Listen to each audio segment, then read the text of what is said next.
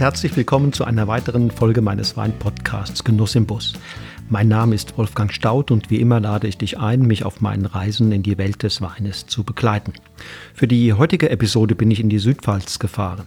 In Ilbesheim treffe ich mich mit Boris Kranz, jedem Shootingstar, der mit seinen Weinen von der Kalmit in den vergangenen Jahren einen Knaller nach dem anderen ablieferte und die Charts regelrecht erstürmte.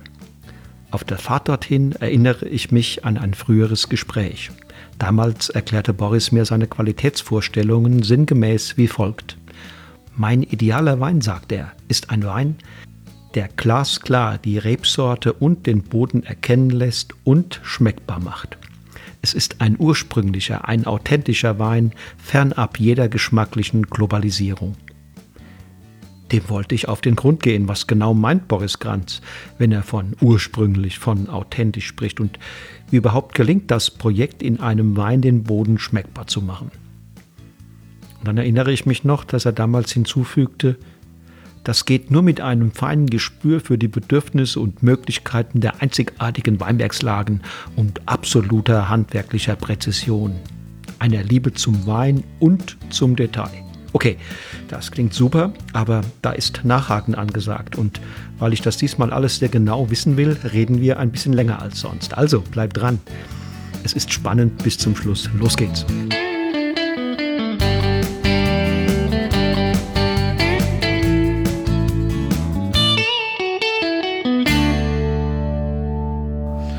Hallo Boris. Hallo Wolfgang. So, äh, wunderschöner Spätnachmittag äh, an einem frühsommerlichen Tag im Anfang Juni.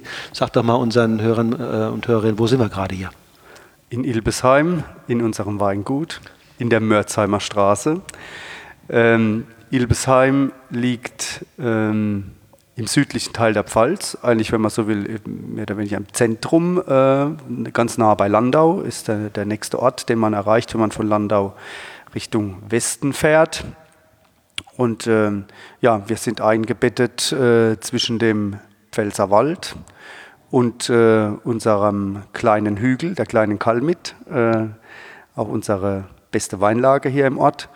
Und ähm, ja, wir sitzen hier bei uns im Weingut, das äh, an dem Standort, wo wir jetzt sind, sich in der vierten Generation zurzeit befindet, wurde von meinen Urgroßeltern als äh, landwirtschaftlicher Gemischbetrieb hier noch gebaut und über die Generationen zum äh, Flaschenwein vermarktenden Betrieb umgebaut. Und wir sitzen hier in unserem Verkostungsraum und haben diverse Flaschen Wein auf dem Tisch stehen. Ja, ich bin schon sehr gespannt. Äh, das sieht sehr, sehr verlockend aus, aber ich will jetzt gerade noch nicht alles verraten. Äh, Boris, welche Weine trinkst du persönlich am liebsten? Ich bin ähm, sehr vielfältig aufgestellt, bleibe aber am Ende meistens beim Riesling. Mhm. Das ist äh, ja, die Rebsorte, die mich am meisten fasziniert durch ihre Vielschichtigkeit, ähm, durch, ihre, ähm, ja, durch ihren Charakter, dadurch, dass sie die Lagen und die Böden immer sehr gut zeigen kann und äh, man dadurch ja ein, äh, ein unheimliches, äh, einen unheimlichen Reichtum an Geschmackseindrücken bekommen kann. Gibt es ja da ein wahnsinniges Spektrum. Ich will jetzt nicht also von trocken bis edelsüß erwähnen, sondern auch, auch von einfach, von einfachen Gutsweinen. Und in der Qualität geht es ja noch auch unter Gutswein, wenn man in die Supermärkte guckt, was da alles an Rieslingen so steht, äh, bis hin zu den, zu den großen Gewächsen, den GGs. Ähm, ähm, und dann die in der Wachau und die im Elsass, also ist, die Riesling-Welt ist ja riesig. Wenn ich jetzt da sage, was ist sozusagen in dieser großen Riesling-Welt so dein, deine Lieblinge? Also schon der trockene, der trockene Wein, der trockene, elegante Riesling mit Lagencharakter. Mhm, mh. also da finde ich mich am ehesten wieder und das mhm. ist auch das, wo ich, ja, wo ich mich gerne durchprobiere. Nicht zu leicht und nicht zu schwer heißt das auch, ne? Ja, ja. Also leicht geht ja immer, gerade mhm. wenn man so Nachmittag wie heute denkt, ja, ja und ja. Äh, man möchte den, den Abend starten mit einem Glas leichten Riesling, ist das natürlich grandios. Mhm. Ähm, Aber zum Essen ist dann doch eher was, was ein bisschen kräftiger oder für mich auch immer gerne gereift. Also das ist für mich ein also großes Thema, auch gereiftere Rieslinge. Und die äh, mit, oder in der speziellen Kombination mit Speisen, das ist dann schon ja, eine tolle Sache. Was ist für dich, es wird ja viel darüber geredet, was ist für dich ein großer Wein? Ein großer Wein für mich muss, äh, muss Eleganz besitzen. Er muss ähm, ja, einen, einen Eindruck im Mund hinterlassen. Der kann unterschiedlicher Art sein. Er muss aber auch eine gewisse Durchgängigkeit besitzen. Also das muss von der, von der Nase bis zum Schlucken quasi äh, eine, eine Wertigkeit vermitteln, das Ganze. Und ich glaube, das kann man schwierig beschreiben, aber wenn man das ein paar Mal, paar Mal probiert hat, dann weiß man, wie sich ein guter Wein anfühlt. Müssen das immer oder sollten das eher gereiftere Weine sein oder geht das auch, ist das, was du da gerade beschrieben hast, auch in einem Jungwein zu haben? Das kann man auch in jungen Weinen haben. Mhm. Das merkt man im jungen Stadium schon, wie sich so etwas entwickeln kann. Mhm. mhm. Also das, ich finde, das hat man auch oft schon ganz früh im Keller. Wenn die Weine gerade so mhm. noch am Ende der Gärung sind, mhm. kann man schon so ein, das ist noch nicht abschließend, aber man kann so ein, schon so ein Gespür entwickeln, ob das ein Wein ist, der gut ist und Zukunft hat, oder ob das ein Wein ist, wo man vielleicht noch mal probieren sollte.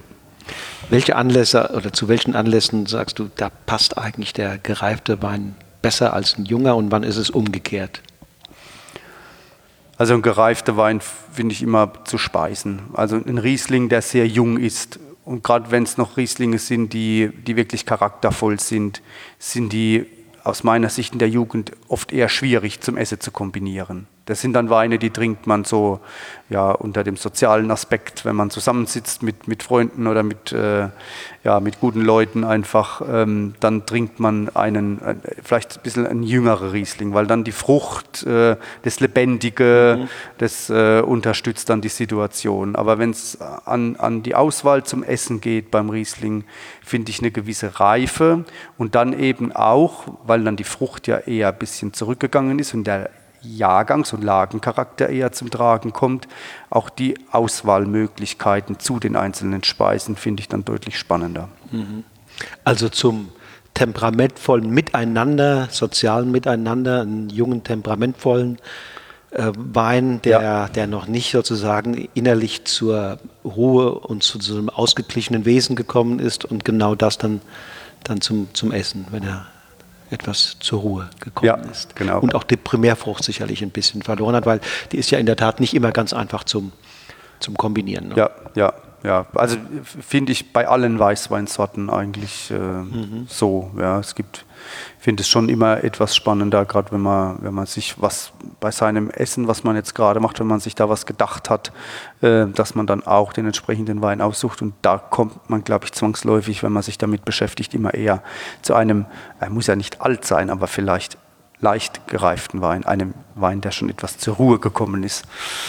Ähm, Redest du mit deinen Kunden darüber? Weil, sagen wir mal, die große, die große Mehrheit der, der Weintrinker, glaube ich, ist immer noch, steht so ein bisschen auf die, auf die jungen Weine, immer der Hype des neuen Jahrgangs und ähm, es gibt immer noch zu wenig Menschen, meine ich, die den Wert äh, oder auch die, die besondere geschmackliche Klasse der gereiften Weine kennen. Ja, also wir versuchen das schon immer mal zum Thema zu machen. Ähm, wir haben auch teilweise ältere Jahrgänge, wo wir sagen können, ja, probieren Sie das mal, ja, oder probieren wir es auch hier im Probierraum, dass man mal, äh, wenn wir wissen, an einem Wochenende ist ein bisschen was los bei uns, dass man auch mal was Gereiftes aufmacht und das auch mal probieren lässt. Ähm, wir machen auch einmal im Jahr bei uns im Weingut, hoffentlich dieses Jahr auch. Wir werden sehen, das ist immer Ende August, aber wir können das auch noch in den September verschieben. Eine, eine Bottle Party, also da wird es um Großflaschen, wird ein Menü gekocht und äh, wir servieren dann Großflaschen und das äh, immer meistens alles gereift, was wir dann trinken. Und äh, wir machen das schon ein bisschen zum Thema bei uns im Weingut und versuchen auch ähm, den Leuten zu sagen, es muss nicht im Februar schon der neue Jahrgang da sein. Der Mai ist, eine optimale, ist ein optimaler Zeitpunkt und wenn es Juni ist, ist es auch nicht schlimm. Es gibt ja mittlerweile Winzer sogar, die anfangen, eigene Flaschenreifekeller zu bauen, äh, um sich da eine Möglichkeit zu sagen, um die Gastronomie, um auch, um auch wertschätzende Endverbraucher da nach ein paar Jahren bedienen zu können. Ne?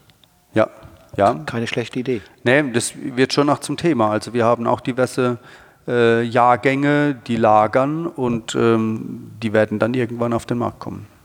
Ja, also wohl dem, der dann eine Flasche abkriegt. Ja. Und wenn damit dieses, dieses Projekt großer Wein äh, in deinem Sinne äh, äh, gelingt, ähm, welche Bedeutung hat dann für so einen großen Wein das Phänomen Authentizität? Äh, letztendlich ein sehr bedeutendes, ähm, weil nur mit einem Wein, ähm, der auch in Erinnerung bleibt, ähm, kann man eine Authentizität, Authentizität äh, aufbauen. Ja? Und ähm, es, er muss im Prinzip die Handschrift tragen von dem, der ihn macht, den Wein. Und ähm, nur so kann das langfristig funktionieren.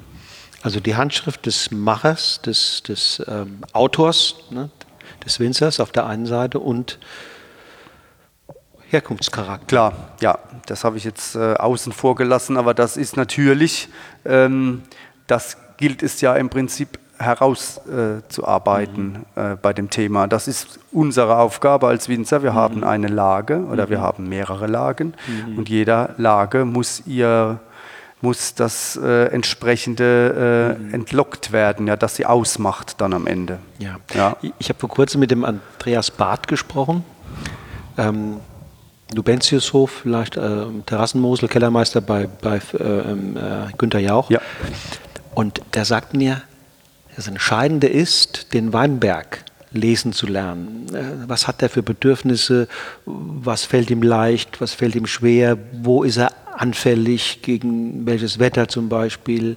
Ähm, und dann sozusagen mit der Zeit, mit dem immer besseren Kennenlernen, die Arbeiten im Weinberg darauf auszustehen, ihm zu helfen, ihn zu unterstützen, da wo er Unterstützung braucht und da wo er keine braucht, das ihn auch zu lassen.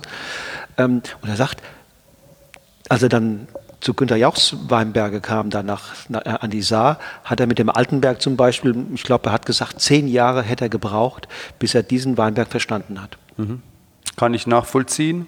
Ähm, bei mir war es jetzt so, ich bin ja hier aufgewachsen. Ähm, ich habe das ja schon immer irgendwie in der Familie mitbekommen.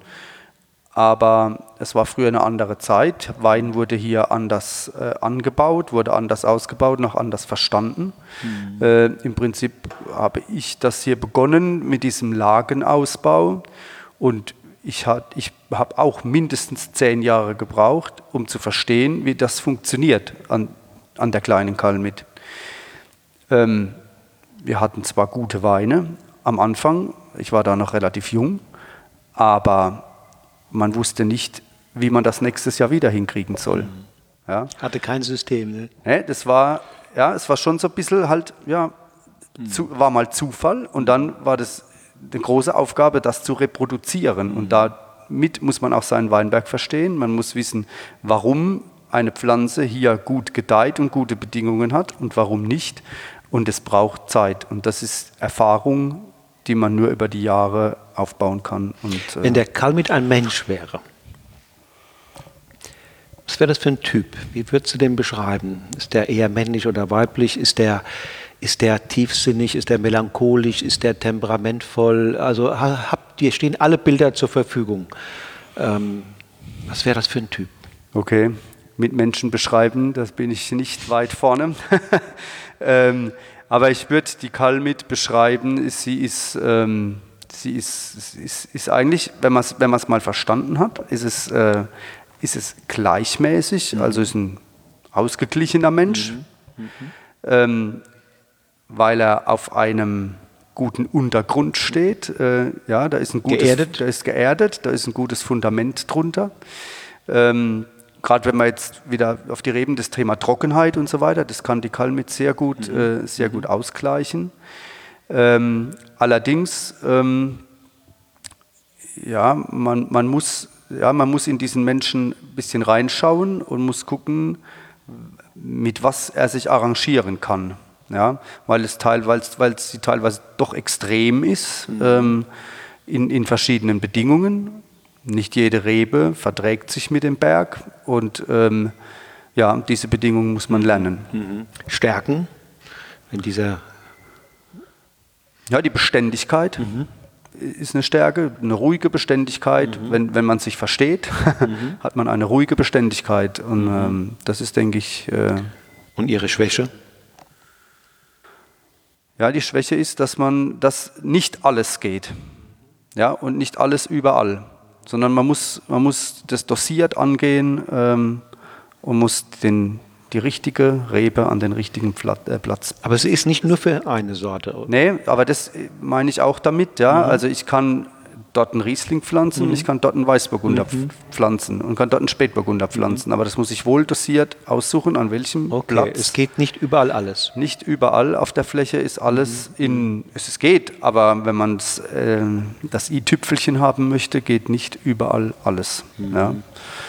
Es ist ja, also wenn, wenn ich die Weine recht erinnere, sind es ähm, keine Fruchtbomben, sondern sie sind eher würzig, eher mm, erdig, steinig. Ähm, ähm, woher kommt das? Oder, oder stimmt das, würdest du? Ja, also ich kann das, äh, vielleicht fangen wir beim Riesling an. Ähm, der, beim Riesling ist es so, ähm, das sind auch immer Weine, die in der Jugend so ein bisschen in sich gekehrt sind. Ja, die, die strahlen nie. Ja. Das liegt aber für mich an der, an der Kombination von dem Gestein, also von diesem Kalk, dieser tertiäre Kalk, der Landschneckenkalk, wie er genannt ist, ähm, und dem Boden, der ist sehr lehmig, der um, der um äh, das Gestein ist. Und ähm, das lässt den Wein so ein bisschen, ja, also nicht, ist keine expressive Frucht, das ist in sich, in der Jugend in sich gekehrt, hat auch immer eine, sagen wir, eine ordentliche Säure. Mhm. Ja, das zeugt auch von, dieses Gestein ist, ach, hat auch eine gewisse Kühle, die es mitbringt. Natürlich deutlich wärmer als das andere außenrum hier, allein von der Lage, durch, durch die Südhanglage, aber es ist immer äh, auch eine, eine, gute Säure da beim Riesling. Und das sind so, so Parameter, die das so ähm, ja, eher auf der würzigen Seite dann erscheinen mhm. lassen. Mhm. Der Weißburgunder, der steht dann eher im Bereich weil die Kalmit hat verschiedene Zonen. Je nach Höhe äh, wird der Boden leichter, unten ist er lehmiger, oben wird er leichter, also lösshaltiger. Und das halte ich für die geeigneteren Standorte für den Weißburgunder. Und dort ist dann auch schon Frucht ein bisschen Thema, ja, mhm. bei den leichteren Böden mit dem Kalk dann. Aber das steht dem Weißburgunder auch ganz gut. Ich meine, wir sind immer noch auf der klassischen Seite Weißburgunder. Äh, man hat ja in der Pfalz äh, und auch bei uns im Verband, im VDP, eine Wahnsinns äh, ähm, ja, auch eine Diskussion in Sachen Stilrichtung Weißburgunder, aber ich finde, sie haben alle ihre Berechtigkeit und wir sind eher noch auf der traditionellen Seite und dort spielt Frucht schon eine Rolle und die kommt auch in der Jugend deutlich raus. Ja. Und beim Spätburgunder sind wir in, ähm, ja, ich sag mal, im Bereich dazwischen ist nicht ganz so schwer wie beim Riesling und nicht, so, nicht ganz so lösshaltig als beim Weißburgunder. Ähm, und dort kommt dann eben eine zarte Frucht mit dem entsprechenden Charakter des Rotweins und einer, ja, einer feinen Eleganz halt zum Tragen. Schön beschrieben. Ähm, was muss man denn tun? Das ist ja nun so, jetzt haben wir mal den Weinberg beschrieben, so wie er ist, ohne dass man jetzt als Mensch, als Winzer ähm, als eingreift. So, jetzt geht es aber jetzt mal, das Potenzial entlocken wir ihm ja nur, du entlockst es ihm nur, wenn du auch was tust. Ne? Bestimmte Arbeiten vielleicht nicht tust, andere, andere Dinge tust. Ähm, du hast dich zum Beispiel für den biologischen Weinbau entschieden, das ist ja auch eine ganz bewusste Entscheidung, auch mit der, mit der Lage Kalmit ähm, fertig zu werden, umzugehen, ihr was Gutes zu tun. Ähm, was sind so die die Eckpfeiler für, äh, aus deiner Sicht, um aus dieser Lage ähm, das Maximum rauszuholen, damit das Projekt authentischer, guter, schmackhafter Wein gelingt? Ja, ja das ist also, ich denke, ähm, es ist, ist was sehr Langfristiges. Und zwar, dass man langfristig ähm, gut mit seinem Boden und seinem Weinberg umgeht, dass er in einem gewissen Gleichgewicht ist. Ja, ist, ähm, und das da hilft, helfen eben die Mechanismen, wenn man sagt, man entscheidet sich für ökologischen Weinbau, äh, weil man dann doch nochmal etwas näher dran ist an dem Ganzen, weil man viel mehr beobachten muss in dem Thema. Ähm, natürlich verzichtet man oder entscheidet man sich, dass man äh, gewisse Dinge nicht tut, wenn man äh, ökologischen Weinbau betreibt. Und ähm, aber das Wichtige ist, dass so ein Weinberg in Balance ist und es funktioniert eben ähm, mit einer gezügelten oder ganz wenig Nährstoffzufuhr. Das ist heutzutage bei den, auch bei den kleinen Erträgen, die man fährt, äh, fast gar nicht mehr notwendig. Ähm, wir kümmern uns schon lange, also da muss ich sagen, meine Eltern haben, waren da schon sehr offen dafür. Ähm, das Thema, ähm, wir haben schon ganz früher, schon vor 30 Jahren, kontrolliert umweltschonenden Weinbau betrieben. Das war so eine Vorstufe im Prinzip. Ähm, und damals schon auch mit sehr viel Begrünungen gearbeitet, äh, um eben das Bodenleben anzuregen, äh, gewisse Humus aufzubauen äh, und so weiter. Also das sind so, solche Standards, die man macht. Ja. Und dann kommt eben das Thema Fleißarbeit des Winzers äh, übers Jahr. Ähm, geht mit dem Rebschnitt los, geht ganz früh mit den Laubarbeiten los, dass man ähm, dem Rebstock auch nur so viel Triebe gibt, wie er vertragen kann, um entsprechende Qualität zu geben.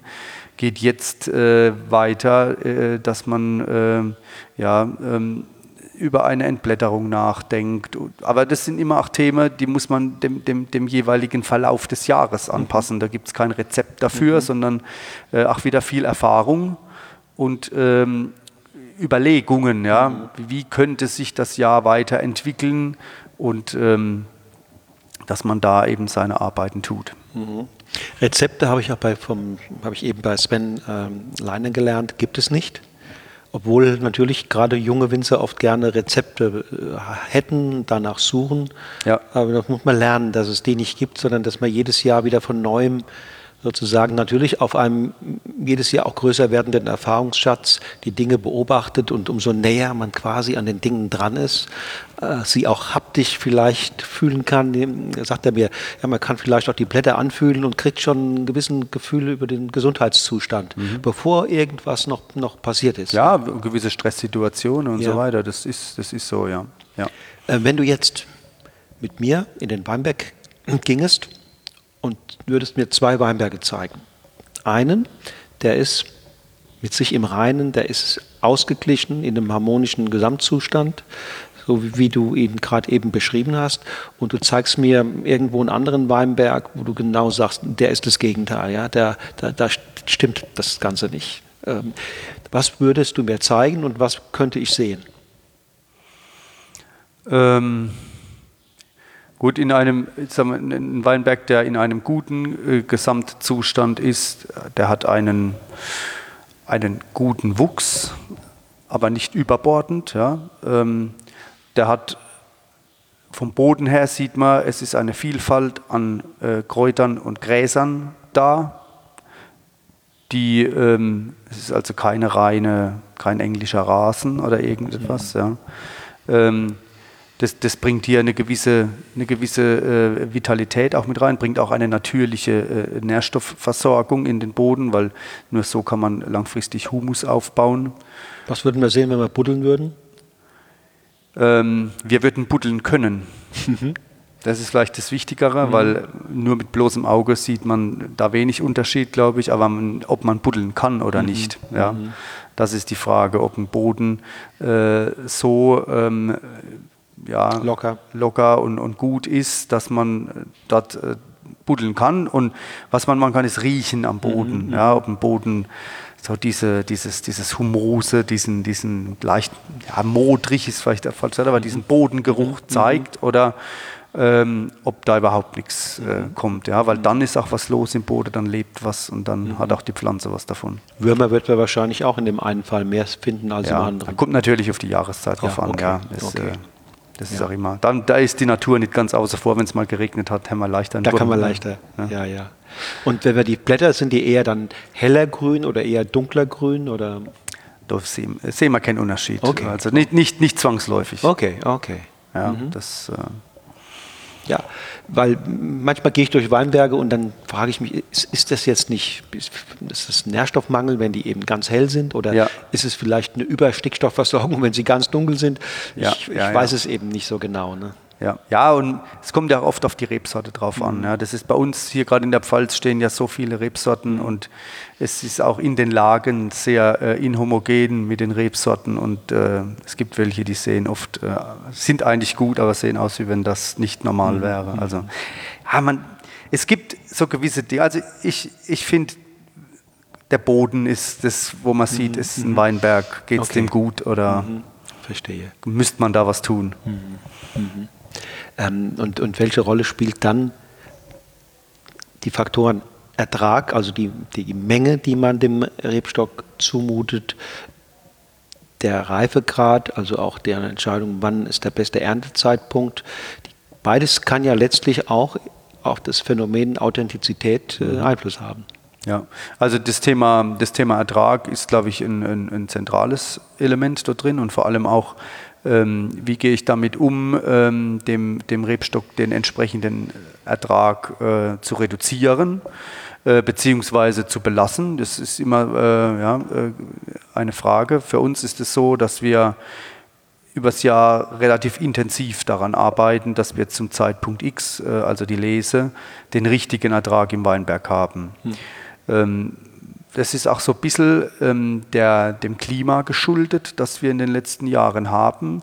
Ich finde, früher konnte man das deutlich eher, weil man wusste, die Lese ist sehr spät, hat man ja ein großes Zeitfenster für die Lese gehabt. Da war das durchaus gut möglich, in, in mehreren Stufen, in Etappen zu ernten. Aber heutzutage ist ja auch die Säure manchmal ein Thema, die man behalten möchte, gerade wenn man sieht, jetzt ist Blüte, wir haben heute den 2. Juni, 100 Tage ist Weinlese, also ja. ja. wissen wir, dass wir im Anfang Oktober September. nicht mehr lesen nee, werden wahrscheinlich, nee, dass nee. wir Anfang September dabei ja. sind. Ja. Mhm.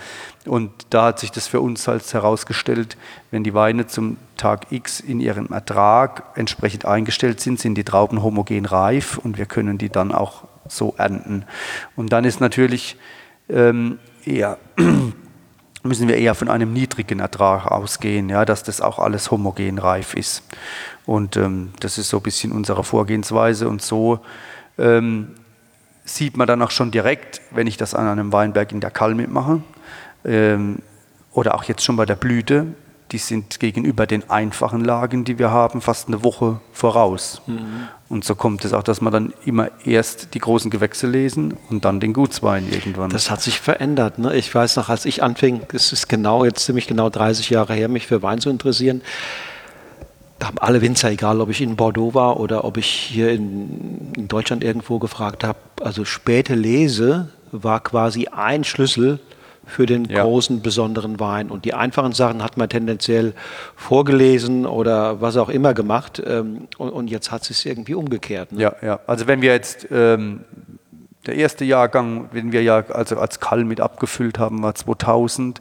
Das ist alles, oder kann man sagen, bis 2010, wobei das ja wirklich ein sehr später Jahrgang war, aber ähm, bis dahin äh, wurde vom 20. Oktober kein Riesling geerntet.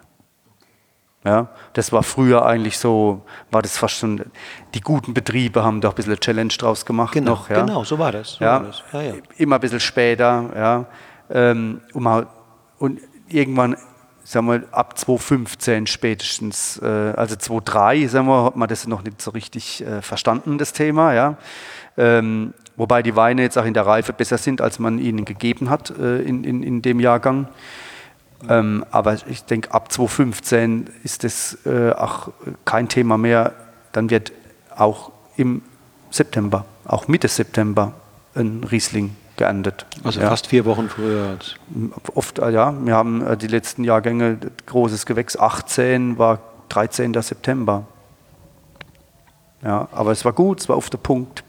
Und die einfachen Qualitäten später oder was heißt das? Oder parallel? Oder? Ja, parallel äh, oder halt später. Also beim Weißburgunder ist es eigentlich immer so. Äh, beim Spätburgunder sowieso. Das äh, Spätburgunder ist oft die, die ersten, sind oft die mhm. ersten Trauben, die wir lesen. Also da geht es los mit Sektgrundwein, dann kommt Spätburgunder. Ja, dann kommt Spätburgunder, dann auch oft schon direkte Weißburgunder. Dann ist ein paar Tage Zeit, wo es mal so an die Gutsweine vom Weißburgunder geht, Chardonnay und dann schon aber auch die hochwertigen Rieslinge. Wenn man das mal nur, nur mal ausnahmsweise, dass man mal Analysedaten äh, holt, Öxle liegen wir da beim Spätburgunder bei 90, äh, bei 90 Grad oder?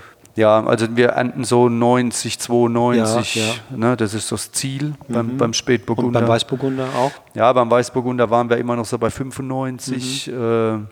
äh, aber wir werden, auch wenn es dieses Jahr wieder so ein, also im kühleren Jahr immer gerne die 95, mhm. aber in den wärmeren Jahren dann eher 93, eher 92, 93. weil das ist dann vom, von der Ausprägung vom Wein äh, am Ende ist die Eleganz dann doch etwas und höher. Dann haben wir bei äh, 92, 95 Grad Öxle, wie viel Säure strebt ihr an? Also es, mein, du musst nehmen, was du kriegst. Ja, aber ja, ja. ja, beim Weißburgunder, also im Jungwein irgendwie sieben, sieben. und dann ist es beim fertigen Wein irgendwo bei sechseinhalb. Äh, gut, gut sechs so irgendwas. Gut sechs, ja. ja.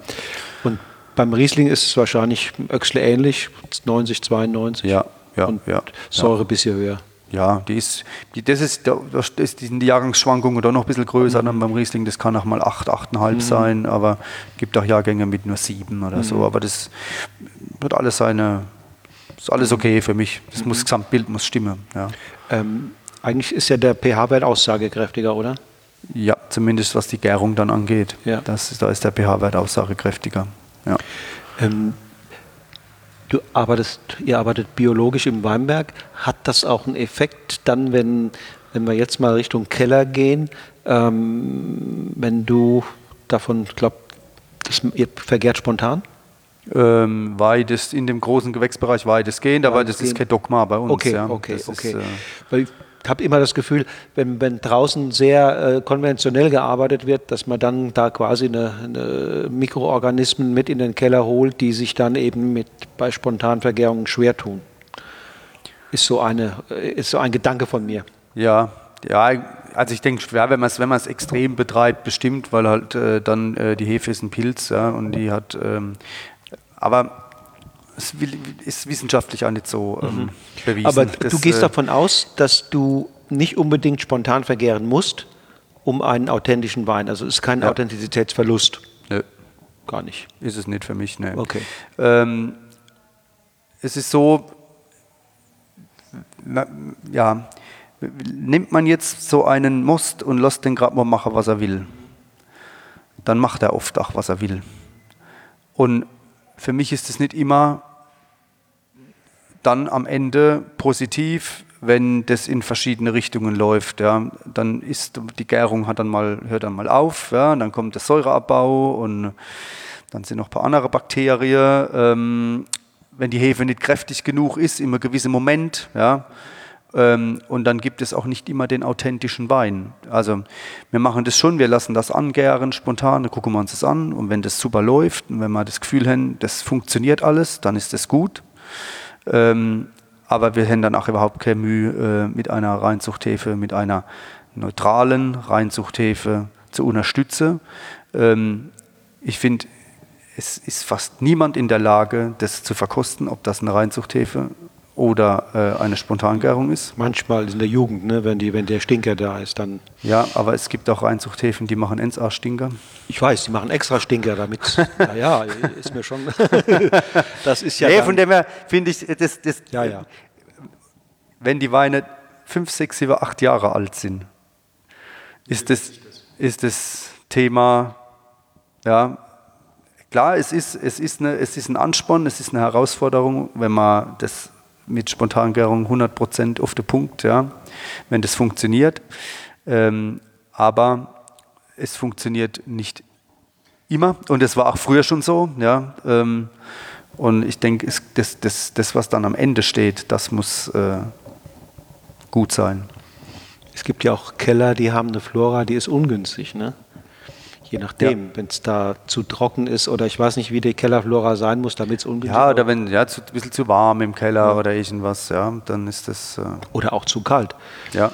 Äh, wenn, wenn, wenn man beim Zilliken zum Beispiel in diesem alten, kalten Keller ist, das ist immer, immer gleiche Temperatur, ich weiß nicht, bei 12 Grad oder bei 10, ja. äh, ähm, da ist ganz schwer, dass da Bewegung entsteht. Ja, ja, ja. ja. Und ich meine, ähm, die Mosel hat ja da noch einen leichten Vorteil zu uns, was die Spontangärung angeht, wenn ich äh, auch viele restsüße Weine mache. Ähm, ist das ja kein Drama, wenn ein Wein nicht entvergärt. Aber bei uns, wir bewegen uns gerne in, im Bereich unter 4 Gramm ähm, bei unseren Weinen. Das ist so schon ein bisschen, mhm. oder weil das eben für mich auch den Gebietscharakter gerade hier ausmacht. Ja, das, äh, und ähm, da muss eine Hefe halt arbeiten. Welchen Einfluss hat das Fass? hat schon einen, äh, einen gehörigen Einfluss. Ja. Egal, ob ich, auch, auch wenn es ein altes Holzfass ist, aber ein Holzfass ist was anderes als ein Edelstahltank. Mhm. Das ist so. Ja. Und Projekt authentischer Wein wäre ja dann quasi fast das neutrale besser oder kann man das nicht sagen? Momentan ist es ja so, bei uns ist alles, was Kalmit ist, also außer Spätburgunder, der ist ja komplett im kleinen Holz, ist Kalmit Edelstahl. Also der Weißburgunder und der Riesling sind Edelstahl. Und äh, der Kirchberg, das ist ja auch ein, oh, das ist ja auch ein Teil ähm, der Kalmit, ähm, ist im Halbstück ausgebaut.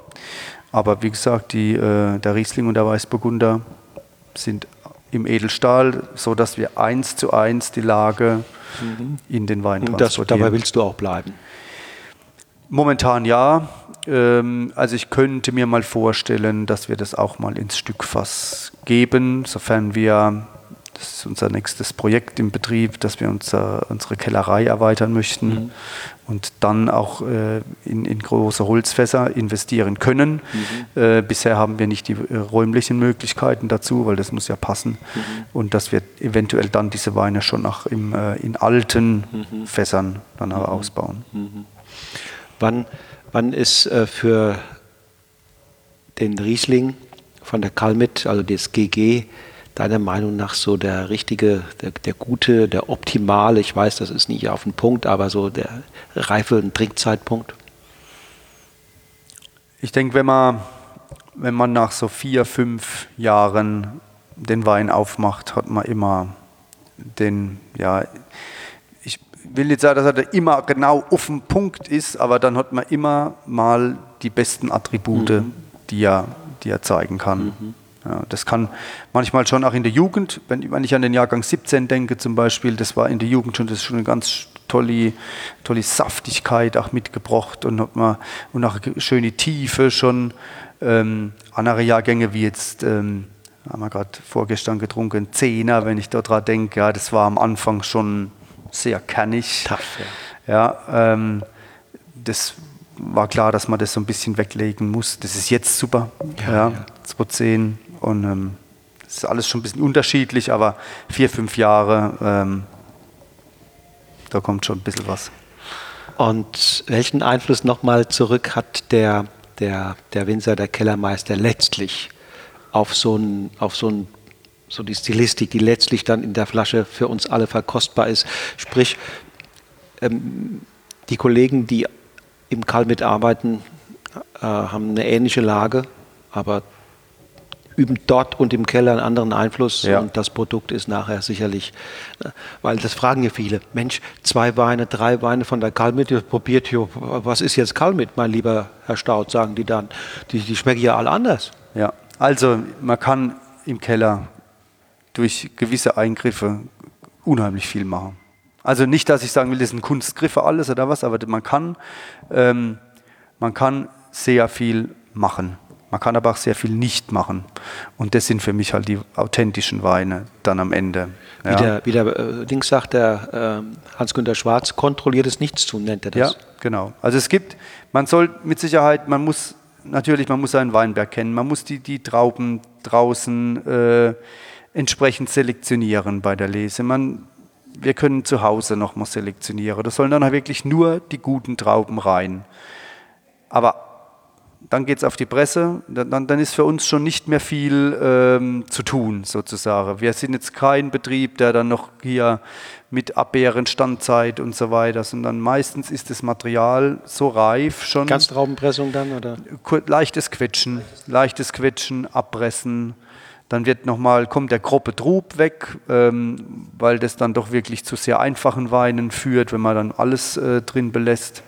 Ähm, kommt der Gruppe Trub weg, aber wirklich nur der Gruppe, sondern der feine Trub geht mit rein vom Fruchtfleisch. Wie geht der weg? Der das lässt man sedimentieren Okay. und dann zieht man den Oben klaren. Überstand zieht man oben weg. Ja. Mhm. Und ähm, das geht dann in die Gärung Mhm. und dann vergärt's. Ja. Dauert es ein paar Tage, ein paar Wochen? Ja, das geht so zwischen vier und acht Wochen irgendwo, die Gärung. Schneller ist es selten. Habe ich zwar nichts dagegen, wenn es schneller ist, aber selten ist es so. Und ja, dann wird der Wein leicht abgeschwefelt, wenn die Gärung dann eine Zeit vorbei ist.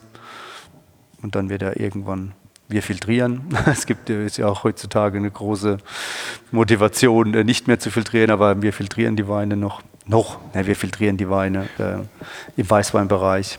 Das heißt, die bleiben jetzt, bleiben die auch vorher noch Hefekontakt oder Ja, meistens sehr lange auf der Vollhefe. Also lange heißt?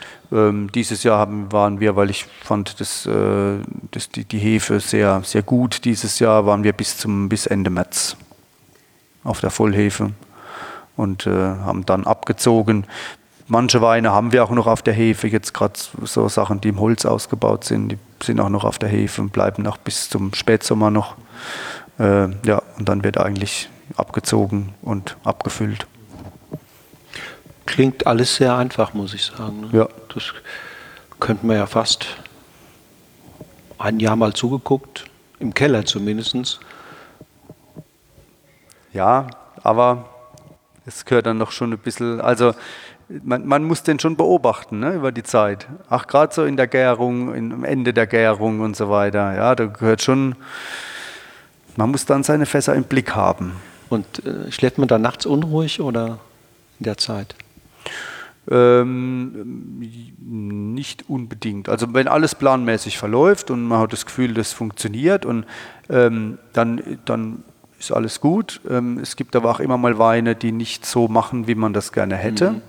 Ähm, und dann ist man doch halt schon mal, da geht man schon abends nochmal gucken. Gucken. Ja, gerade in der Phase der Gärung und so weiter, wenn die dann noch biologisch aktiv sind und geht morgens früh gucken und äh, Der piemontesische Winzer lebt leider nicht mehr. Giacomo Bologna hat mal gesagt, wenn der Wein gärt, das ist wie, das ist wie im Kreissaal. Ja. Das neue Leben entsteht und ähm, da bin ich dabei. Da, da kriegt mich niemand weg. Also, ähm, der hat es ein bisschen überdramatisiert vielleicht, aber Ja, ja. der wollte einfach sagen, Mensch, ich habe immer ein Ohr dran äh, in der Gärphase, da muss man halt wach Ja, sein. ne? aber das muss man, also ich finde, also das ist, muss man das ganze Jahr haben. Ja. Das muss man auch jetzt, wie wir haben Blüte jetzt, ja. Mhm. Ähm, das ist auch eine sensible Phase. Da muss man auch, da ist man draußen im Weinberg halt. aber ja. man kann nichts machen, oder?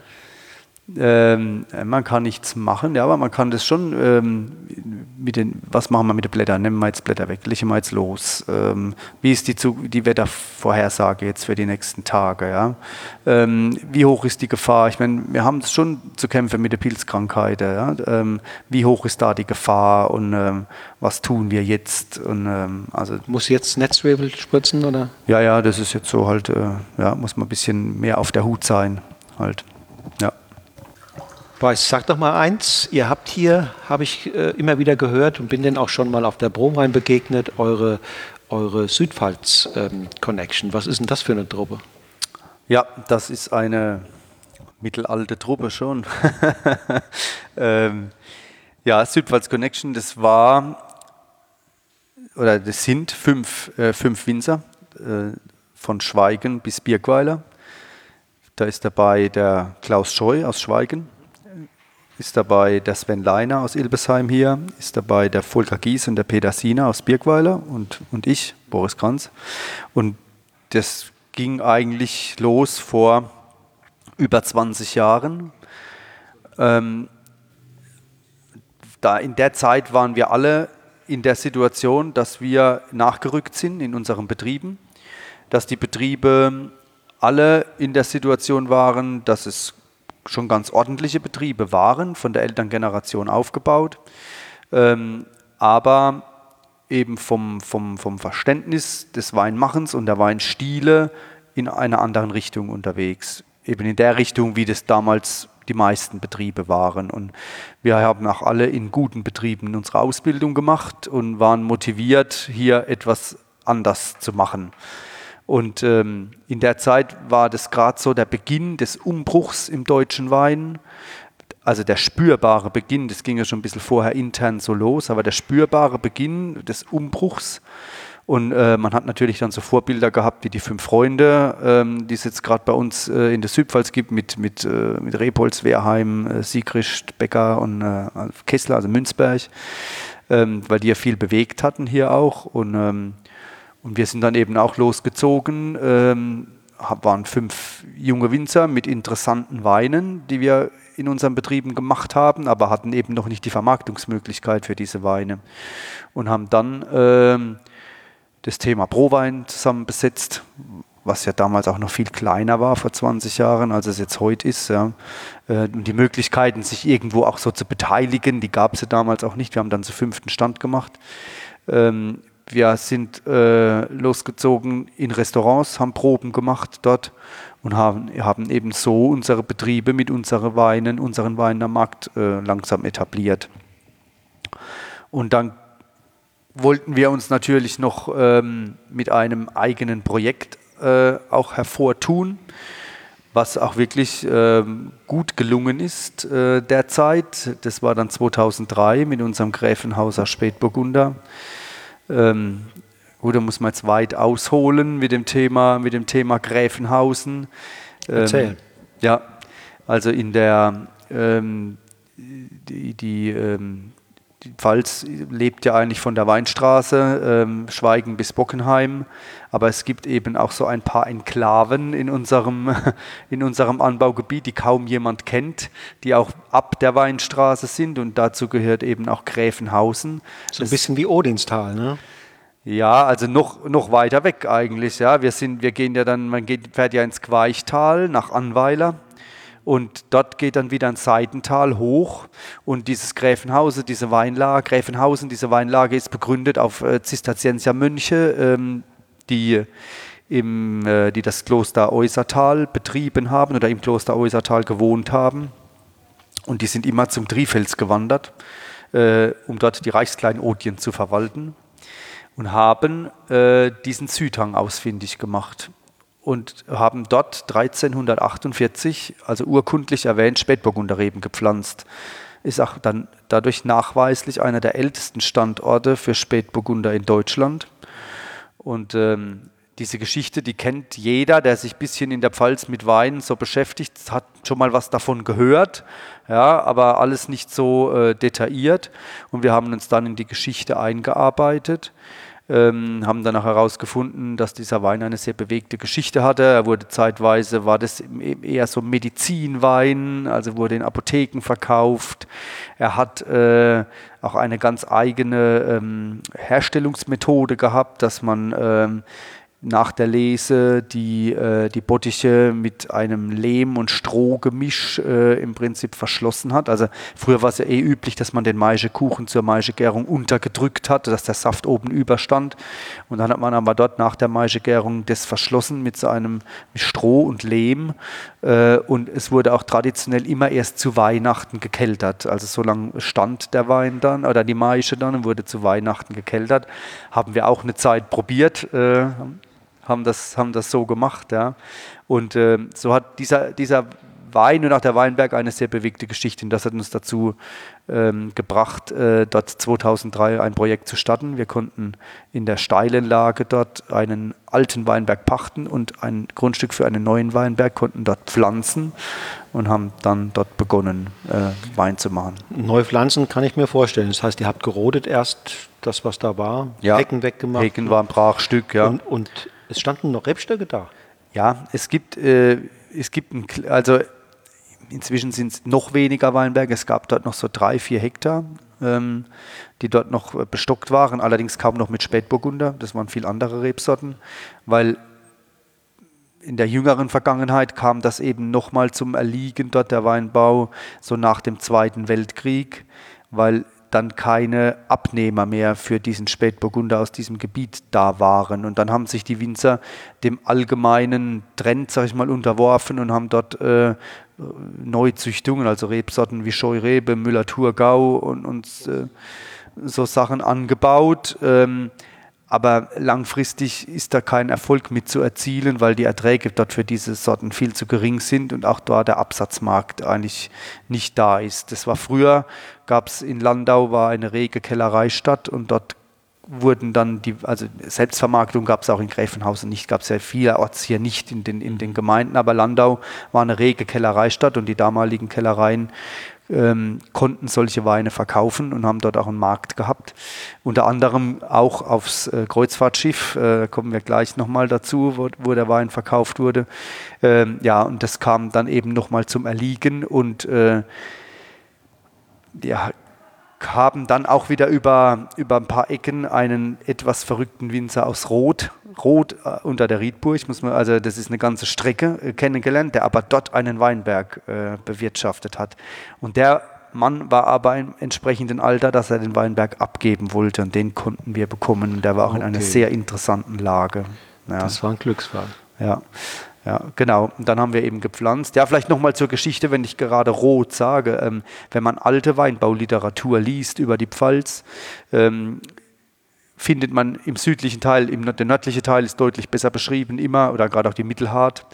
Äh, aber der südliche Teil ist ja weniger beschrieben, aber man findet dann immer Edenkoben, Rot, Gräfenhausen und Schweigen. Also es hat ja schon eine gewisse Aussage, ja, wenn ich so einen Ort dann äh, durchaus beschrieben finde in Weinbauliteratur. Also der Wein hatte eine Bedeutung. Und wir haben dann 2003 dort angefangen.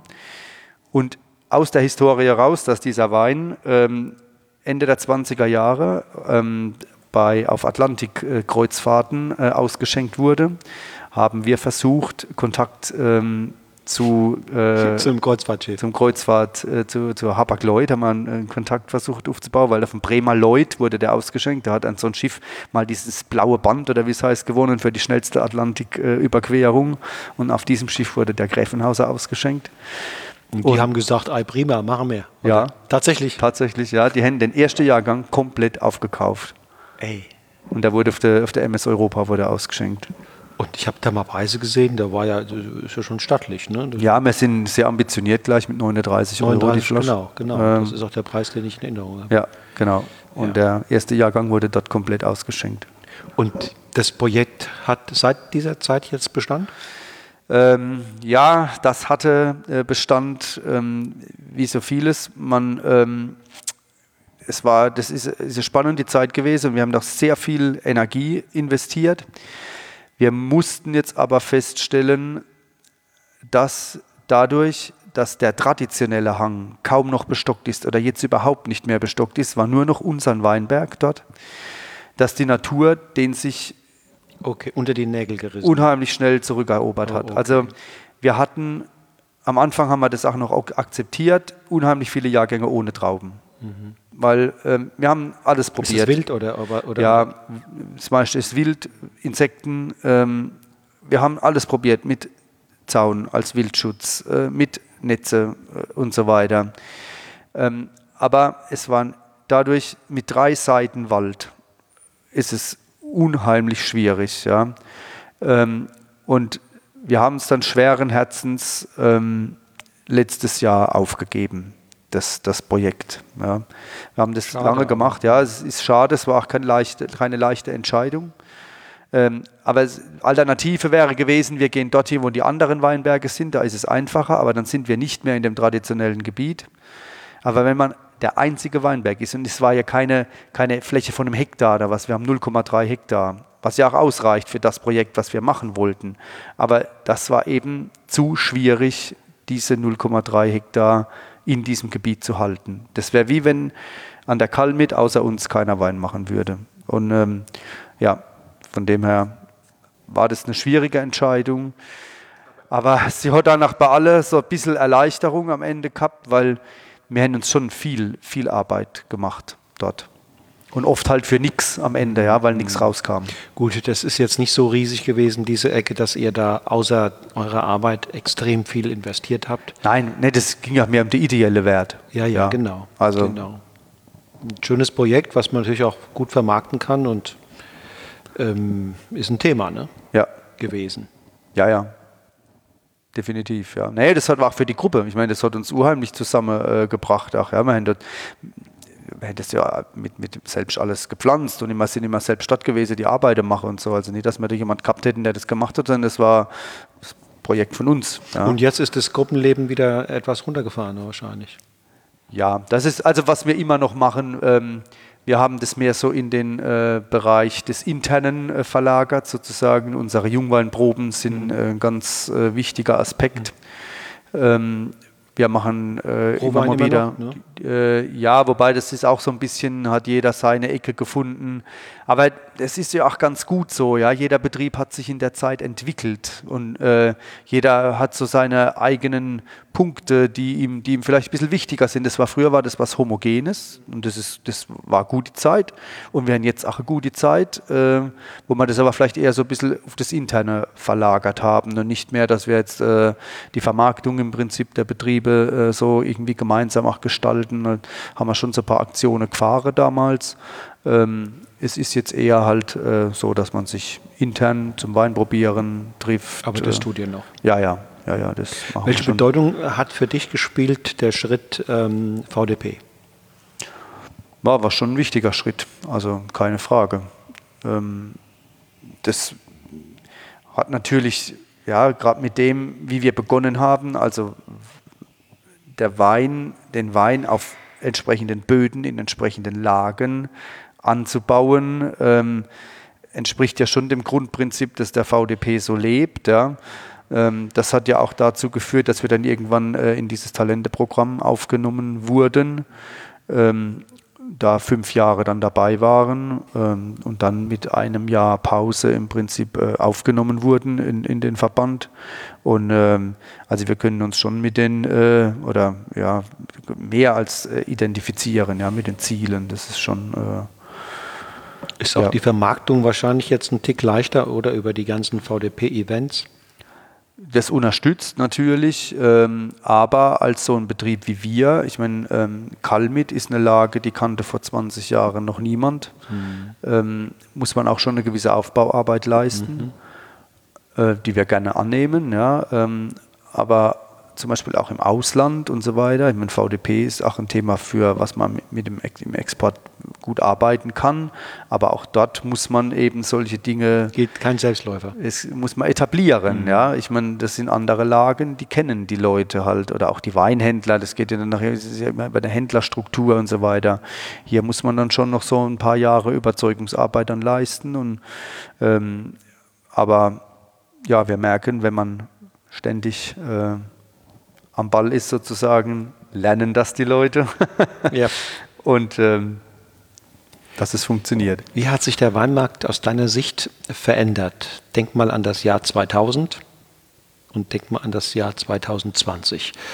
Ähm, also wie hat sich der Markt verändert? Wie haben sich vielleicht auch Kunden entwickelt oder nicht entwickelt, äh, Bedürfnisse entwickelt ähm, oder nicht entwickelt? Was ist in diesen 20 Jahren passiert? Also für mich ist 2000 ist so, so ein Schlüsseljahr, wo, die, wo man angefangen hat ähm, zu entdecken, wie gut deutscher Wein sein kann. Um diese Zeit, um die Jahrtausendwende. Also ich sag mal, wir hatten ja in den, in, ich glaube, die schwierigste Zeit, die ich miterlebt habe für den deutschen Wein, waren so Ende 80er, Anfang 90er. Das war auch die Zeit, als ich meine Ausbildung begonnen habe. Das, das, wir waren, wenn ich an die Berufsschule denke, 24 Leute für die ganze Pfalz, die diesen diese Ausbildung begonnen haben. Unser Sohn hat heute schriftliche Abschlussprüfung gehabt. Ich glaube, das sind fast 100 gewesen. Mhm. Ja, also daran sieht man alleine schon, was, wie, die, wie, wie, die, wie die Bedeutung war. Mhm. Und es gab noch viel, viel mehr Betriebe zu der Zeit. Wir haben ja einen Strukturwandel, dass sich alle äh, 20 Jahre die Betriebe halbieren. Ähm, die Betriebszahlen. Ja, ja. Ja, und die Betriebe werden größer. Auch. Ja, ja. Die, also genau. die, die, Hektar bleiben gleich, aber die, äh, die Betriebszahlen, ja. Von dem her, man hätte viel mehr Potenzial gehabt an Leuten damals. Ähm, aber ein paar haben es erkannt und haben gesagt, so geht das nicht weiter. Wir müssen in Deutschland was verändern mit unserem Wein. Und spürbar wurde das, denke ich, für die Verbraucher draußen so um die Jahrtausendwende, dass hier, was hier was anders ist. Ähm, wie sind wir gekommen? Es ging mehr über das, dass man mit dem staubigen Image sagen wir, des deutschen Weins aufgeräumt hat. Und es ging über sehr klare, sehr feine, eher fruchtige Weintype. Ja, so sehe ich das. So ist auch der, so hat man auch damals Weine gemacht. Ja. Ähm, zwar auch schon mit Tiefgang und so weiter, aber diese dieses Frische, dieses Animierende, der gute Trinkfluss, was ein deutscher Wein mitgebracht hat, dieses Spiel, äh, Säure, ein bisschen Süße vielleicht, also Süße im trockenen Bereich spreche ich jetzt, ja, also nicht, ähm, ja, ähm, so konnte man viel Leute abholen, weil ich sag mal, um uns rum Weißwein so nicht gemacht wurde so zu der es, Zeit. So ja. Es, so der Weißwein, den es schon in Europa gab, das waren eher schwerere, kräftigere Typen, aber nicht mit der Finesse und der Eleganz. Und so konnte man. Und auch mit viel weniger Frucht. Ja, viel weniger Frucht. So konnte man die Leute derzeit abholen. Und das war wirklich ein steiler Anstieg, den man dann genommen hat, äh, ab, ab 2000. Also, wenn man, wenn man da fit war und hat verstanden, um was es geht, äh, konnte man da wirklich gut. Äh, in Deutschland war das, war das Erfolgs- oder ist es Erfolgsgeschichte eigentlich, die Deutschland da hier gelegt hat. Ähm, und jetzt befinden wir uns halt in einer Zeit, die ist für mich, es geht in eine deutliche Individualisierung des Weins. Mhm. Ja? Was aber dafür zeugt, dass wir uns es auch erlauben können. Ich finde es gut. Ja? Ähm, jeder Betrieb versucht sich so ein bisschen seinen Stil äh, herauszuarbeiten, seinen Stil zu produzieren. Und wir können ganz viele Stile nebeneinander haben. Es mhm. gibt immer noch den fruchtigen äh, Weintyp, ja, und der wird auch immer noch gern getrunken. Und es ist auch qualitativ, hier ist es immer noch auch ein guter Wein. Mhm. Wir können daneben aber auch diese eher wieder diese mineralischere Type, ein bisschen Frucht reduziert, die dann, ach, wenn sie erstmal ein, zwei Jahre gereift sind, vielleicht das alles Zeichen, was sie können. Und eben diese ganze Bewegung, was jetzt so mit Orange, Natural Wines und so weiter äh, kommt. Ähm, wir haben, denke ich, durch auch gute Leute in der Branche und auch Leute inzwischen, die es verstehen, den Wein an anderer Stelle wieder zu verkaufen, äh, die Möglichkeit, diese ganzen Stile nebeneinander zu entwickeln. Mhm. Individualisierung hast du gesagt, ne? Scheint mir ein, ein zutreffender Begriff zu sein, ja.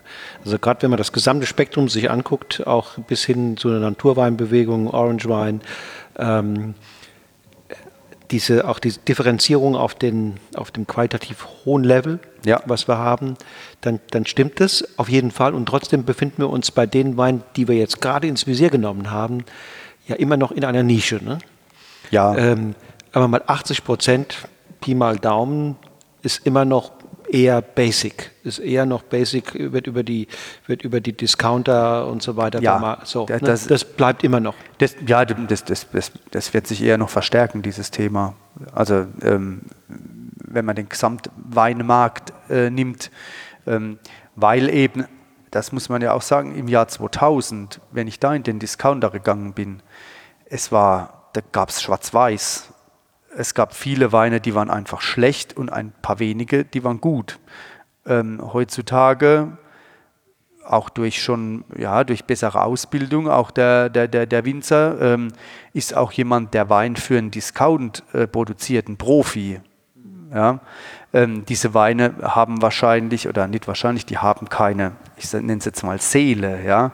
Ähm, da ist da, da, kommt. Seele haben sie nicht, aber auch keine Fehler, ne? Genau, aber sie sind, wenn man sie aufmacht, ähm, ist es fruchtig, frisch, ja, sowas, äh, ja.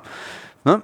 Ähm, und von dem her ist dieses Schwarz-Weiß nicht mehr so, wie es damals war. Aber heute geht es darum, wirklich die, den, den, individuellen Stil eben rauszuarbeiten und äh, zu zeigen, was dann nachhaltig drinsteckt in den Weinen. Und da sind viele Stilrichtungen erlaubt heutzutage. Guckst du auch über den nationalen Tellerrand ab und zu mal und guckst dich um, sag mal, in Frankreich oder in anderen Ländern, was da ist, sagen wir, im Weißweinbereich äh, gespielt wird? Ja, ja. Es ist ein, für, mich, für, uns äh, elementar eigentlich. Ja. Was beobachtest du? Ähm, ja, wir sind meistens schon so ein bisschen im, äh, also probiert, probiert wird alles, ähm, aber intensiver äh, sind wir doch dann eher in, in Frankreich äh, unterwegs, ähm, weil also die nördlicheren Regionen Frankreichs eben am ehesten mit der Stilistik, die wir machen können, äh, zu vergleichen ist. Und ähm, wobei man darf sich hier nicht irgendwie blind ähm, von irgendetwas beeindrucken lassen. Ich finde, man muss immer ähm, auch genau hinterfragen, wenn ich einen Wein auch noch so gut finde, aus dem Burgund, irgendeinen Chardonnay, ähm, kann ich diesen Stil hier überhaupt authentisch so erzeugen? Ähm, und das ist auch wieder eine Frage, die dauert lang, bis ich die beantworten kann. Die kann ich nicht äh, nach ein oder zwei Jahrgängen mhm. beantworten, sondern da muss ich viel ausprobieren dazu. Oder ist eben das, wie bei uns ein Riesling oder ein Weißburgunder wächst, authentisch. Und das war es danach. Ja. Ähm, mhm. Das, dies, dies, diese, diesen Fragen stellen wir uns. Mhm. Ja. Mhm. Ähm, weil wir am Ende, denke ich, nur noch weiter nach vorne kommen können, wenn wir ein absolut authentisches Produkt haben, ähm, das dann hier einfach so wächst und natürlich mit unserer Unterstützung so in die Flasche dann kommt am Ende. Aber ich ähm, bin der felsenfesten Überzeugung, dass es für jeden Gebiet, jedes Gebiet einen ganz authentische Typus gibt. Mhm. Ja? Mhm. mhm.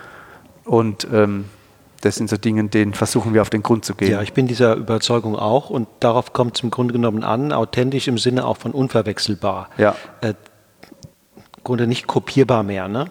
Und dann ist Qualität quasi auf der Ebene nicht mehr der Hauptfokus, weil die Qualität ist da sowieso schon enorm hoch. Ja. Hier geht es um Alleinstellungsmerkmale, um, um, um geschmackliche Identität, äh, ja, um um echte Perlen statt Modeschmuck im Grunde genommen. Ja, ja? Darum ja. geht es. Und deswegen ist es auch wichtig, dass im Burgund ein anderer Typus von Weißwein entsteht ähm, als hier. Ähm, und hier ein anderer als in Birkweiler, obwohl es gar nicht weit weg ist. Ne? Ja. So, das ist, da, da, wer, wer das hinkriegt, der kann quasi in dieser obersten Liga dieser Nische, dieser kleinen Nische spielen. Ähm, und das ist dann wie ein ein Ergebnis, wie wenn man in, bei einem geilen Konzert dabei ist. Ne? Also man liebt manchmal auch die einfache Musik. Für den Alltag ist die manchmal richtig toll und zum Schrofen ja. sowieso. Aber so ab und zu so ein richtig geiles Konzert. Ne? Das ist es. Egal, ob das jetzt äh, im Jazz ist oder in der Klassik oder wo auch immer. Höchstes Niveau. Aber das ist nicht, was man jeden Tag immer wieder konsumieren könnte. Ne? Das, ja. das würde überfordern. Und deswegen, ja, meine Frage zielte nur, guckst du eher, sagen wir mal, lieber mal in, an die Loire oder lieber ins Burgund oder ähm, so Bordeaux, denke ich tendenziell eher weniger, wobei die Weißweine auch spannend sind. Ja, ja. Nee, da muss ich sagen, weil äh, ach, ähm, Chardonnay wieder mehr Thema ist, ja, ähm, sind wir momentan eher auf der Seite, dass wir öfters mal ins Burgund äh, gucken, ähm, wenn wir in die ausländische Regionen gehen. Und ähm, das am ehesten, ja. Wobei noch äh, sehr stark Linsen ist die Champagne. Ähm, also A trinke ich das unheimlich gern. Und B, ne, B ist es so, ähm, dieses Thema Sektgrundwein beschäftigt mich, weil ich glaube, dass wir hier gerade in dem südlichen Teil in der Pfalz beste Bedingungen haben für, trotz dass wir die Klimaerwärmung haben und so weiter, ähm, weil wir das auch seit ein paar Jahren ausprobieren, wirklich sehr gute Sektgrundweine zu erzeugen. Und ähm, weil das Thema bei uns, wir sind ja ein bisschen höher von der Höhenmeter, wir haben schwerere Böden, wir haben, wenn man jetzt äh, zwischen Kleiner Kalmit und Pfälzerwald sind ja unheimlich schwere, tonische Böden ähm, die auch immer wirklich ein bisschen verzögert sind von der Reife. Ähm, also nicht von ungefähr, wir haben Cabernet Sauvignon, aber da machen wir seit 17 Jahren nur Sekt draus. Das haben wir auch mal gepflanzt in diesem Rotweinboom, haben wir gemerkt, in den meisten Jahren wird das nicht reif hier. Und ähm, ich bin der Überzeugung, wir können gerade vom Spätburgunder, ähm, vom, vom Chardonnay, wir können, wenn wir die entsprechend früh ernten, wirklich tolle Sektgrundweine machen. Und ähm, wenn man hier, spannend, spannend. Ja, hier weiterarbeitet noch. Wir haben noch jetzt bei uns schon begonnen mit Reserveweine. Also wir haben die letzten Jahrgänge Sekt, die wir gemacht haben. Das ist bei uns im Moment nur Nische, ähm, ist aber immer schon äh, drei verschiedene Jahrgänge gewesen, die waren im Holz auch gelagert, äh, in alten, also ältere Fässer. Ähm, und ähm, da, da entwickelt sich was, ja, und äh, dem wollen wir auch noch etwas auf den Grund gehen. Auf den so. Grund gehen. Also da dürfen wir was erwarten noch. Ja. Okay, das ist also schon mehr als nur ein Hirngespinst. Ja. Wann ist der erste Jahrgang da? Ähm, ja, also in, in diesem Stil, ähm, sagen wir, mit, mit so. Das ist ja jahrgangsübergreifend. Ja, ja, ja. Also das, was wir jetzt als was wir jetzt haben, allerdings ist noch ist das Lohnversektung. Äh, also der Sektgrundwein wurde weggegeben. Ähm, denke ich, ist schon ganz, ganz ordentlich. Ähm, aber wir wollen das jetzt auch beginnen, im eigenen Haus zu machen. Äh, auch wenn wir jetzt momentan noch keinen Platz haben, aber irgendwo finden wir eine Ecke, wo wir die äh, Boxen äh, zum Lagern äh, hinsetzen, die nächsten Jahre fürs Hefelager. Ähm, ja, aber ich denke, in drei, vier Jahren wird dann eventuell, oder wird nicht eventuell, wird der erste auf den Markt kommen, dann, wenn es ans Dekoschieren geht. 20 Jahre, wenn wir zurückgucken, ne, ging es hier los mit dir? Ja, ja, ja, ein bisschen länger, 24 Jahre. 24 Jahre. Ja. Ähm, ist ja, wenn man jetzt auch mal in die Presse guckt und die Bewertungen etc., kann man ja schon sagen, ohne jetzt, dass ich dir schmeicheln will, dass das ist eine Erfolgsstory. Ähm, und wenn du jetzt mal auf dich selbst guckst für einen Augenblick, wir haben die ganze Zeit auf den Wein, den Weinberg geguckt, guck, guck auf dich guckst, was glaubst du, welche deiner deiner Persönlichkeitsmerkmale oder Eigenschaften waren mitverantwortlich dafür, dass das so geklappt hat? Hm, schwierig. ja, es ist ähm, immer schwierig, auf sich selbst da zu gucken. Ja, ja, ähm, ja. Also erstmal ist es so, dass ich glücklicherweise meine Frau kennengelernt habe. Ähm, weil wir sind ein super Team, muss ich sagen. Ähm, ohne sie wären wir oft nicht so präsent, wie wir sind. Weil ich eher ein Typ bin, ähm, ich bin froh, wenn ich draus bin. Ja. Oder im Keller. Und das wird mit jedem Jahresjahr des Alters irgendwie verstärkt sich das noch.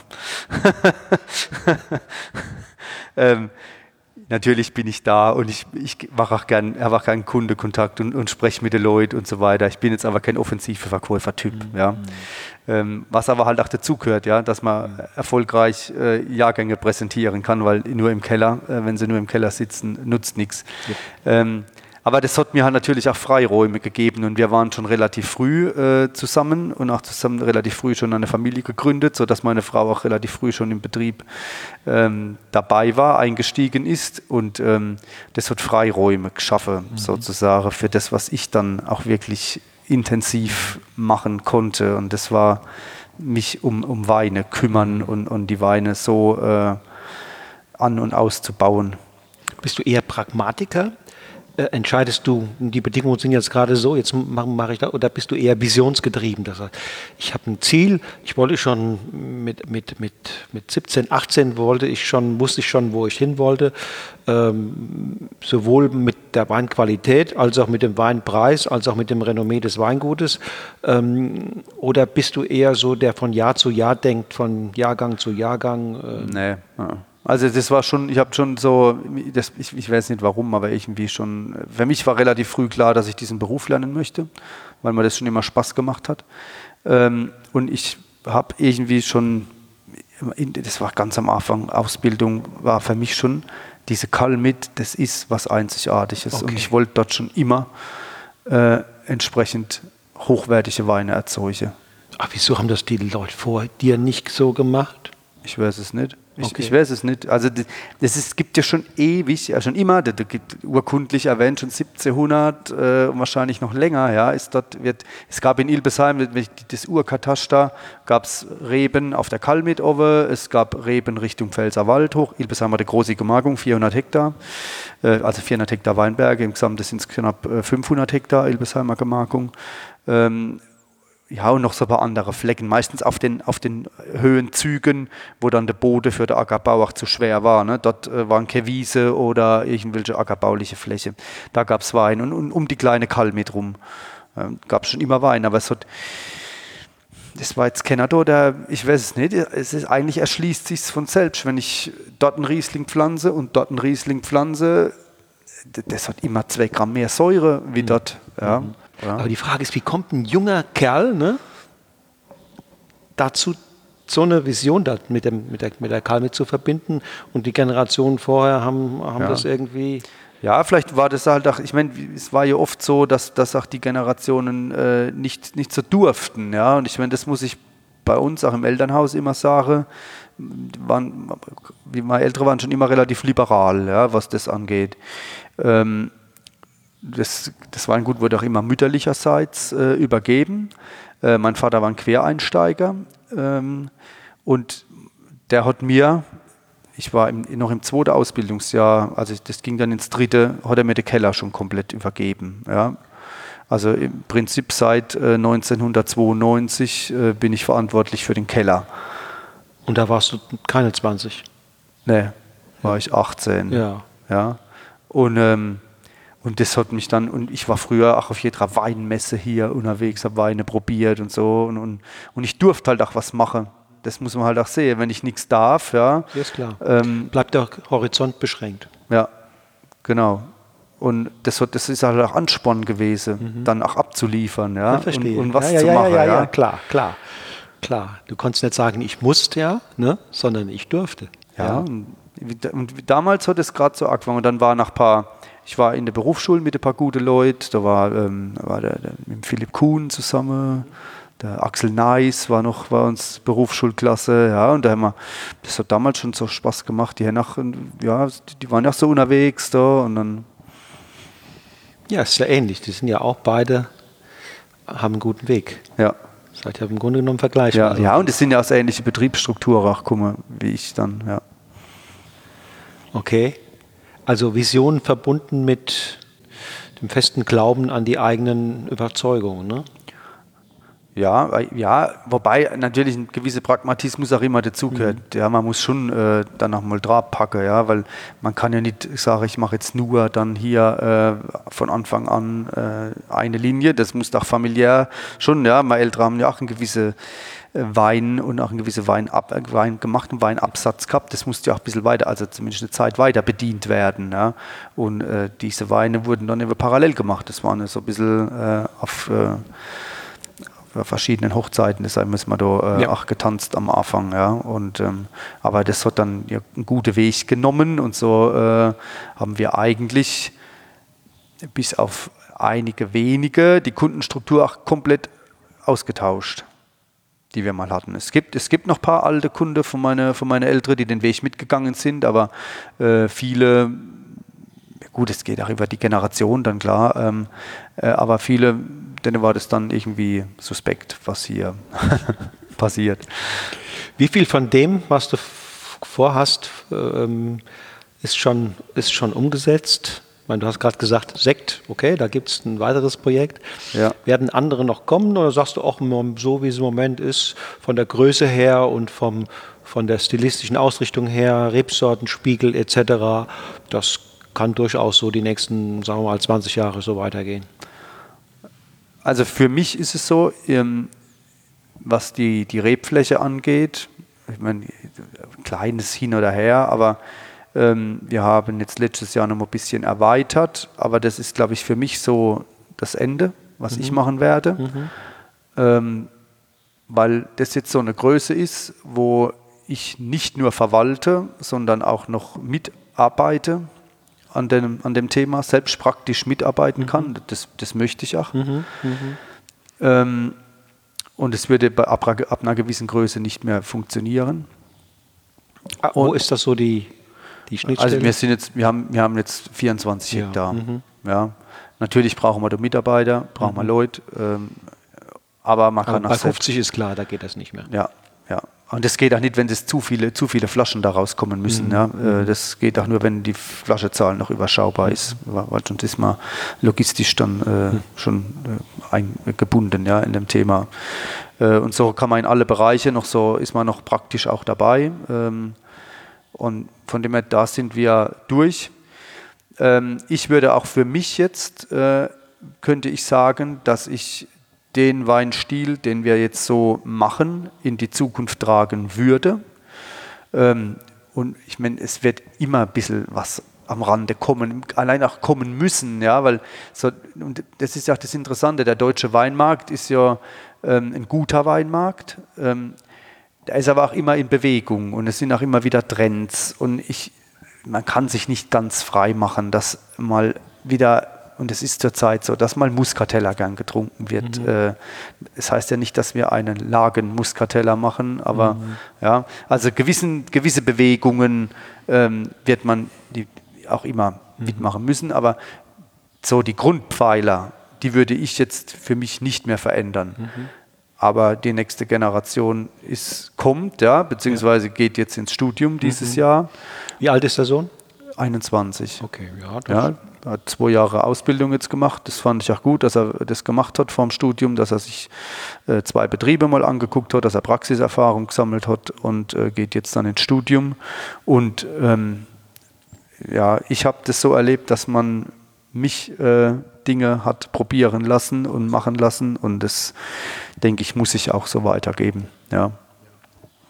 Und dann wenn er entscheidet, dass der Betrieb in eine andere Richtung gehen soll, irgendwann, wenn und ich und wir dann auch übereinkommen, dass es funktionieren kann. Ja, es ist nicht mehr so eine einfache Entscheidung, wie das vor 20 Jahren oder 25 Jahren war heutzutage, weil ich denke, das ist, ist in einer anderen, äh, in einer anderen Richtung jetzt. Äh, aber das heißt nicht, dass man etwas verändern kann und das muss man dann irgendwie entwickeln. Du hast ja vorhin den Trend Individualisierung angesprochen, Differenzierung und kann durchaus sein, dass dein Sohn irgendwann noch eine spannende Nische äh, entdeckt. Ähm, äh, vielleicht wird er ein Fan von Naturweinen und baut da eine kleine, eine kleine Nische, eine weitere auf. Ähm, wie stehst du zu dem Thema? Ähm, ich sehe das, ähm, also so wie ich es vorhin auch gesagt habe, das ist ein Teil, ja, Individualisierung, aber ich vergleiche das auch gerne so wie mit Stilrichtungen in der Kunst. Ja. Wenn etwas, wenn das, wenn es auf einem guten, hohen Level gemacht ist, hat alles seine Berechtigung. Ja, und dann kann ich, ich bin selbst kein Riesenfan davon, ja, aber es muss einem ja auch nicht alles gefallen, was es gibt. Deswegen muss es aber nicht schlecht sein. Ja.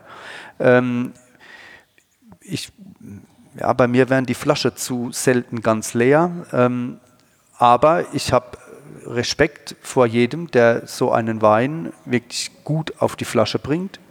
Und ähm, es gibt auch für diese Weine Einsatzmöglichkeiten. Mhm, mh.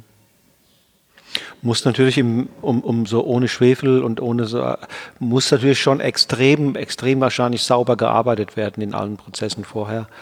Ja, aber das, ich meine, wir, bei uns ist Schwefel erst dann ein Thema, wenn es Richtung Abfüllung geht.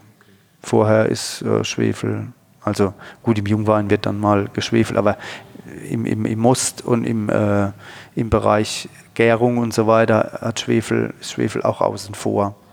Ja, das geht dann später hin.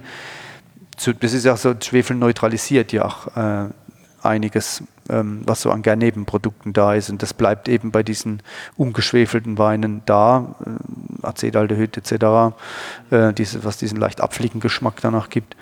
Ähm, und ja, natürlich, die müssen sauber arbeiten, wenn es gut werden. Ja, mit, mit, das, das ist nicht, das geht gar nicht. Hier äh, oder jetzt einmal im einfachen Weinbereich kann man so ein bisschen was mit äh, gewissen Methoden, ähm, das wird dann immer noch eine Frucht, ja. Äh, und die bleibt auch eine Zeit, ähm, aber das geht halt in dem Bereich, wenn ich äh, ohne Schwefel arbeite, weil das halt dann mikrobiologisch instabil ja. ist, da geht dann äh, Ich finde, ich meine, spannend ist die Sache für mich allein schon mal zunächst mal einfach als, als Gegenbewegung gegenüber die andere große Bewegung, nämlich eine zunehmende Industrialisierung des gesamten Sektors. Das haben wir ja im Grunde genommen. Ja, ja. So, und das ist da natürlich ein paar begeisterte in der Regel jüngere Menschen gibt, die sagen, jetzt machen wir mal hier das richtig, das Ding mal ganz konsequent, ja. Und, und, ähm, und da gibt es auch einen Markt für, der ist nicht groß, aber es gibt gerade auch bei jungen Menschen so einen Markt, die sagen, ja, das ist so, wie ich nur bestimmte Dinge essen ja. will, so trinke ich auch nur bestimmte Weine und das, das sagen wir mal, dass das jetzt auch noch nicht auf allerhöchstem Niveau passiert, sagen wir hierzulande. In Frankreich ist das Niveau schon ein bisschen höher ist auch normal, ne? wenn man an die ersten Bioweine denkt vor, vor 40 Jahren oder so, das war auch gruselig. Äh, da, war, da musste schon Enthusiast sein, Bio-Enthusiast, um die zu mögen. Und deswegen, ich sage immer, ein bisschen Zeit lassen, mal gucken, wie das Ding ja, sich ja, entwickelt. Ja, und auch jede Bewegung strahlt aus. Ja, ähm, das muss man auch sehen und äh, jeder kann gewinnen von sowas. Ne? Das ist, äh, weil also ich sage mal, nicht jeder, aber engagierte Winzer sind auch links-rechts unterwegs und machen sich dann schon ihre Gedanken und probieren ja. das und sagen, okay, ist vielleicht jetzt so in dem Stil nicht mein Fall, aber ich kann auch davon was mitnehmen. Ja. ja? Mhm. Und von dem her bin ich da, stehe ich dem offen gegenüber. also was wünschst du dir für die Zukunft? Hast du da was, äh, das? Was wünsche ich mir? Ich, ich bin ja ähm, also nicht nur in meinem Betrieb aktiv, äh, weinbaulich, äh, sondern ähm, ja auch schon noch so ein bisschen und ich wünsche mir für unser Anbaugebiet oder für alle Anbaugebiete eigentlich, dass wir positiv in die Zukunft gehen, weil ich sehe schon, es sind keine ganz einfachen Zeiten auf dem Weinmarkt generell. Ähm, und ich, ich, ja, ich wünsche mir, dass wir diesen Geist, den wir hatten, auch der gewissen Gemeinsamkeit, weil das war mal, wir hatten es vorhin so um die Jahrtausendwende, das, wir waren sehr gemeinsam unterwegs und haben das versucht zu entwickeln. Wenn man jetzt auch ähm, das Thema Message in the Bottle zum Beispiel in Rheinhessen, das war eine ganz große Anzahl von Betrieben, ähm, die alle in diesem Geist gestartet sind, dass man den so ein bisschen noch in die Zukunft tragen können. Oder ein bisschen wiederentdecken vielleicht. Und ein bisschen, wiederent ja, ja. Ein bisschen wiederentdecken, weil ähm, das, das ist angenehmer zu arbeiten, mhm. als wenn man gegeneinander arbeitet. Mhm. Und es ist das Thema, wir können, wir können nicht weg. Da, wo wir sitzen, sitzen wir mit unseren Weingütern. Und da gehört alles dazu und auch die Ortschaften. Ähm, und in den Ortschaften gibt es nun mal verschiedene Winzer in verschiedenen Kategorien.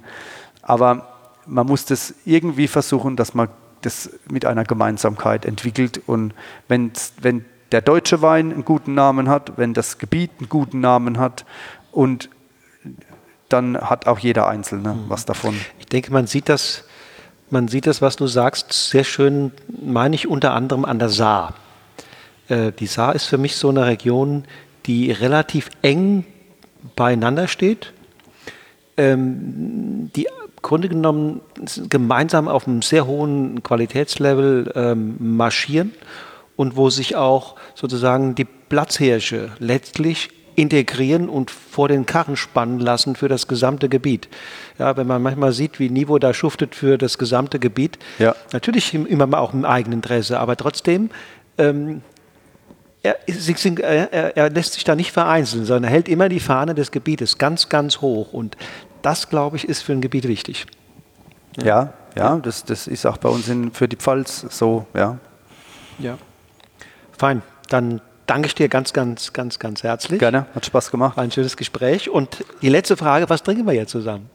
Jetzt trinken wir einen 17er Riesling Kalmit. Cool, vielen 2017. Dank. Klasse. Ja.